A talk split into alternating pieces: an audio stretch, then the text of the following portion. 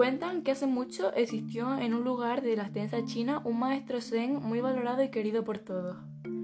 El hombre era un sabio al que muchos pedían consejo. Su fama se extendió tanto que no tardaron en llegar discípulos en todos los rincones del país.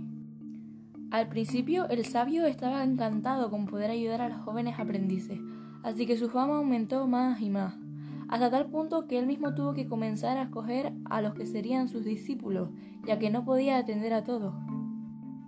Pero el tiempo pasó deprisa y el sabio envejeció. El maestro comenzó a cambiar de actitud y su trato se volvió duro y arisco.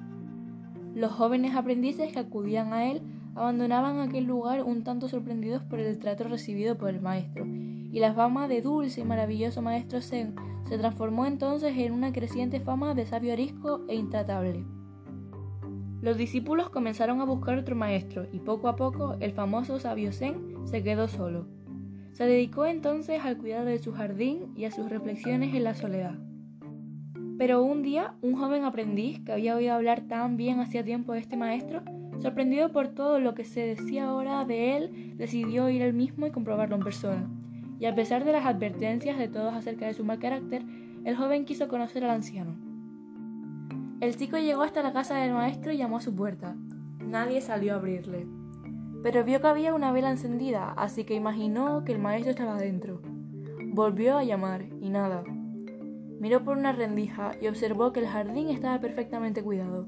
No puede estar enfermo, pensó. Así que decidió esperar en la puerta a que la abrieran.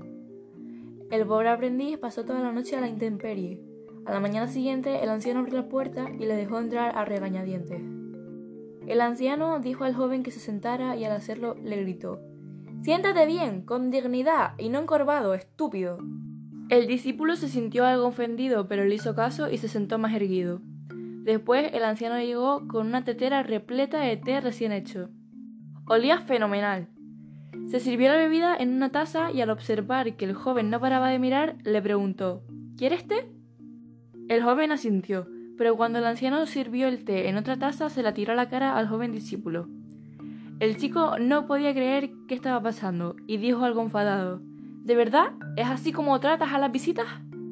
El anciano entonces cerró los ojos y empezó a meditar, y el chico decidió hacer lo mismo, pero entonces sintió una sonora bofetada y el joven abrió los ojos aún dolorido. Y bien, dijo entonces el maestro Zen, ¿de dónde crees que nació el ruido de esta bofetada? ¿De la mano o de la mejilla?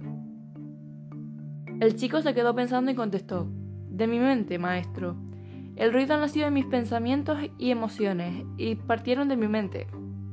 El anciano sonrió y dijo, Por fin, eras el discípulo que estaba esperando. Desde entonces el anciano trató muy bien al joven discípulo, y él aprendió tanto que se convirtió en el maestro más venerado y sabio de todos.